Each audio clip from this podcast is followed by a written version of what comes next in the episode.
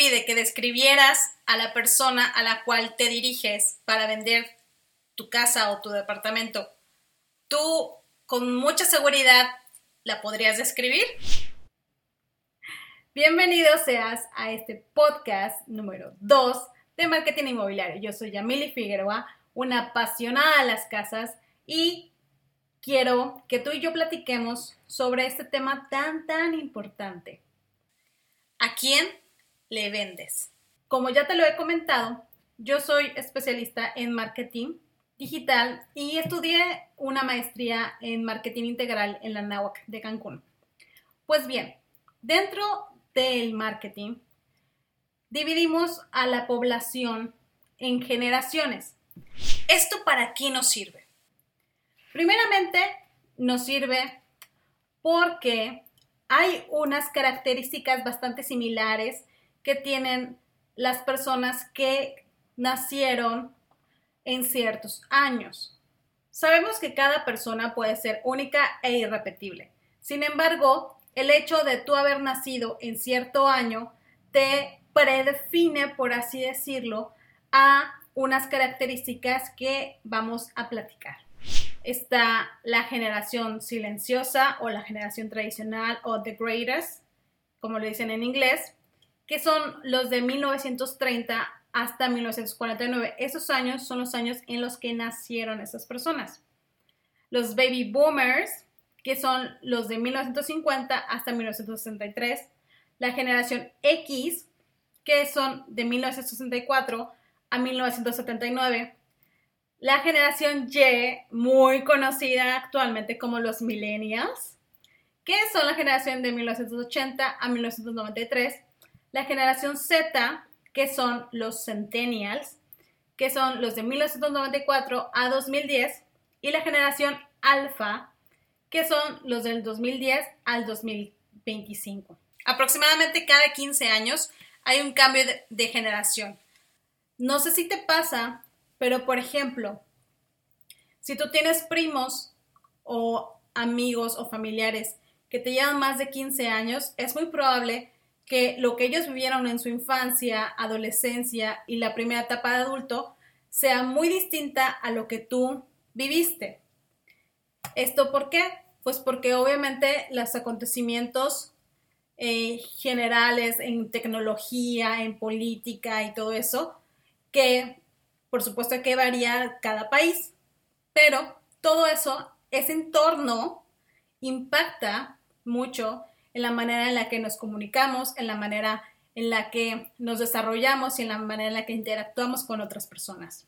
Cada una de esas generaciones que estudiamos en la mercadotecnia tiene sus rasgos importantes que los definen, los hechos importantes que marcaron y sobre todo, pues tienen una manera de comunicarse y de interactuar. Es importante aclarar que si tú consultas diferentes fuentes, pueden cambiar los años un poco, pero pues bueno, esta es una tabla en base a la UNAM de México. Vamos a irnos de la nueva generación para atrás. Entonces, la generación alfa, que es, son todas las personas que ahorita están haciendo del 2010 hasta el 2025, o sea, prácticamente de aquí a cinco años más todavía le toca esto, pues son personas que están, pues toda esta tecnología digital, ya obviamente van a ser súper, súper eh, usuarios naturales de los smartphones, de las tablets, de los gadgets, de los lentes de realidad virtual, todo esto. Ellos son nativos digitales al 100%. Son predilectos, eh, muy probablemente hijos únicos o con pocos hermanos, porque realmente la gente ya no está teniendo tantos hijos y también probablemente con medios hermanos. Porque pues como saben ahorita las nuevas familias muchas veces eh, se, separan las personas, las parejas, y terminan teniendo hijos con otras personas y pues ya es súper, súper común que la gente tenga medios hermanos. Y pues bueno, son hijos de padres millennials y centennials más veteranos. A veces eh, los hijos de los centennials no planeados. O sea, ¿qué quiere decir? Que se embarazaron a una menor edad, menores de 18 años. Que, como sabemos, en México hay muchos embarazos en adolescentes. La generación Z, también conocida como Centennial, es la que nació entre 1994 hasta 2010. Estas son personas que tuvieron una infancia directamente ya con el Internet. Son irreverentes, hijos de padres baby boomers generación X y también, pues bueno, algunos generación Y o millennials, ¿no? Y pues todo lo que están haciendo en su adolescencia se está quedando en las redes sociales. Y no sé tú, pero a mí eso me apanicaría muchísimo porque de verdad a veces doy gracias a Dios que todos esos años de preparatoria, secundaria, solo están en mis recuerdos y en mis fotoálbumes porque hay cosas que realmente la gente cambia. Eh, lo que uno piensa a los 15 años, a los 20 años, no lo piensas más adelante, maduras. Y pues sí sería muy, muy interesante ver eh, al momento de que esta generación empiece a entrar al mundo laboral, qué es lo que va a pasar. Porque al día de hoy, muchos de nuestras generaciones que tuvimos Twitter desde el principio y todo, a veces parece un yugo de tus palabras se quedaron ahí para siempre. Pero tú maduraste y creciste y ya no piensas así, entonces ¿es válido que te juzguen por eso? Algo para pensarse. La generación Y, que es la millennial, que pues bueno, es la generación a la que yo pertenezco, es desde 1980 hasta 1993. Pues nosotros, y puedo decir nosotros, tal vez tú también perteneces a esta generación, no lo sé, déjame aquí en los comentarios. Te acuérdate que este podcast lo puedes encontrar en YouTube y ahí mismo me puedes dejar comentarios. Eh, nosotros crecimos y nos desarrollamos viendo cómo crecía el Internet y cómo crecía la digitalización y cómo empezaban las redes sociales y empezamos a explorar todo esto. Acuérdate que en, un principio pues no sabíamos cómo comportarnos inclusive y poco a poco hemos aprendido a qué publicar, qué no, qué compartir, qué no y también cómo comportarnos. Yo diría que si tuviera una abuelita mágica, tal vez en un futuro los gobiernos ya empiecen a regular horarios, eh, posteos y muchas cosas más, o tal vez inclusive la misma red social lo empiece a regular. Pero pues bueno, ya veremos. Dicen aquí que nosotros somos intransigentes. ¿Qué piensas? ¿Somos o no somos? Hijos de padres baby boomers, como es mi caso, o generación X, pues más veteranos. Yo creo que sí, somos bastante rebeldes, no nos conformamos con las cosas somos exploradores y que realmente nos gusta descubrir nuevas cosas. La generación X es la de 1964 a 1979. Pues bueno, ellos obviamente crecieron con el cassette, con todavía, les tocó los discos de vinilo, la tecnología análoga y la evolución a la digitalización. Son inconformistas y van más allá por la obsesión del éxito. Se acordarán que pues ellos crecieron con personas como Michael Jackson, Queen, Madonna. Nosotros, por ejemplo, la, la generación millennial, pues crecimos con Britney Spears, Christina Aguilera, Justin Timberlake. La generación Z o Centennial, pues bueno, creció con Justin Bieber, Taylor, Taylor Swift y todos ellos. Y ahora vienen los baby boomers que es de 1950 a 1963. Su nombre viene porque en estos años hubo un boom de bebés. ¿Qué quiere decir eso? Que mucha gente regresó a la guerra, de la Segunda Guerra Mundial, y hubo un momento de paz y de eh, estabilidad económica. Por lo tanto, la gente ya se enfocaba más en formar familia. Y por eso hay mucha gente que, pues bueno, tuvo 5, 6, 7, 10 hijos. Y no sé si en tu familia, pero al menos en la mía, pues al menos mis papás tuvieron cinco hermanos por un lado y seis hermanos por el otro. Eran, ellos eran seis y siete. Y pues los rasgos que los definen es que son ambiciosos, motivados a los logros personales y laborales. Y lo que te puedo decir es de que son una generación que fue criada, pues a veces muy a la antigua, como nosotros decimos, eh, mucha disciplina, eso sí, mis respetos, pero que ahora con la digitalización de la vida, la tecnología y todo eso, les ha costado un poco adaptarse. Igual a veces a la generación X les ha costado un poco adaptarse. Nosotros a la generación Y millennial, pues la verdad es de que exploramos y simplemente go with the flow, como dicen por allá, o sea, vamos con la ola de la tecnología.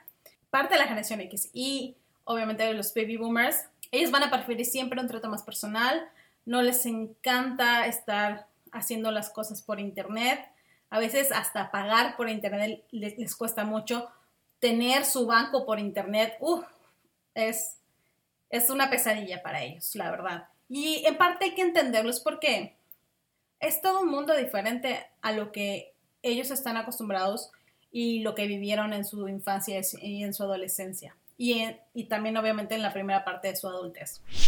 Y pues por último, está la generación silenciosa o tradicional, o lo que decían, eh, o lo que dicen en Estados Unidos The Greatest Generation, que son los que nacieron en 1930 hasta 1949. Y pues bueno, ellos vivieron la guerra entre países. Y aunque sabemos que México no está tan involucrado en las guerras, pero sí nos llegó a tocar ciertas cosas. Y como saben, ahorita nos llega a afectar mucho todo lo que le pasa a Estados Unidos. Siempre en México estamos muy atentos de, de, nuestro hermano vecino, Estados Unidos, porque es nuestro socio principal. Y pues bueno, ellos son austeros, saludables, enérgicos, leales, con superiores y buscan más allá de ser reconocidos con el trabajo duro. Yo creo que la generación silenciosa y los baby boomers gozaron y tienen una idea de, que, de que iban a llegar a una jubilación digna, de que iban a trabajar en, una mismo, en un mismo lugar, que iban a tener una estabilidad económica. Muchos de ellos lo obtuvieron y ahorita están ya, ya jubilados o en proceso de jubilación. Lo que es la generación X y Y, somos los que ahorita estamos de lleno en nuestra vida laboral y son a los que se están dirigiendo mucho las ventas de casas, las ventas de vivienda, porque son las personas que están ahorita ya con sus puntos Infonavit, que están cumpliendo con el Fobiste, ya tienen un historial con tarjetas de crédito con algunos bancos y son a los que se les está otorgando los mayores créditos hipotecarios.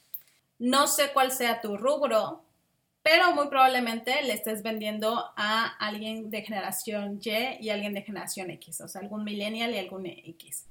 ¿Para qué te sirve saber esto? Te sirve para ver de qué manera te vas a comunicar. Algo que es bien, bien importante es que tienes que tener muy en claro que tú no eres tu target. O sea, tú no eres tu audiencia. Tú no eres el público meta.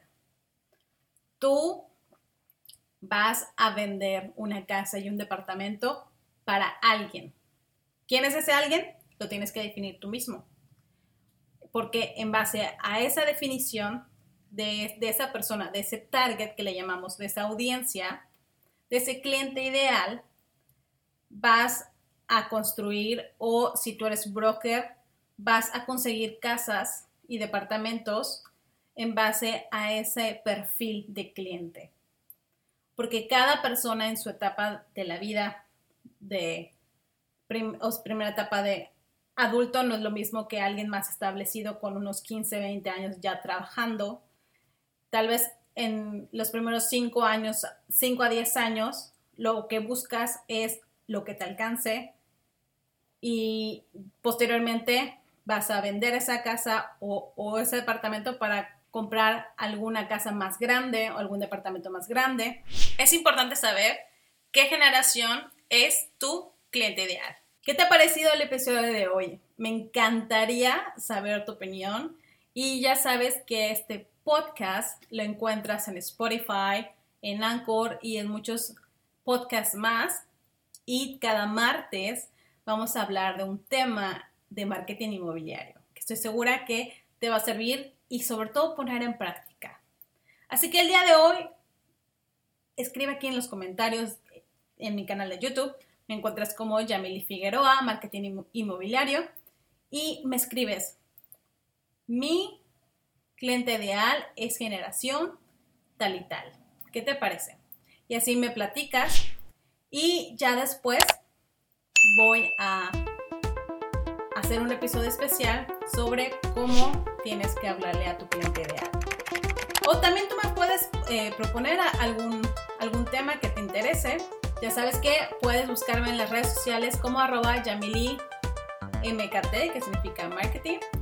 Y si quieres descargarte un PDF especial, pues también te voy a dejar el link aquí en la descripción.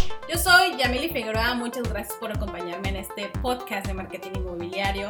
Ya sabes que nos vemos en el próximo martes y te estaré esperando aquí mismo. Nos vemos. Bye.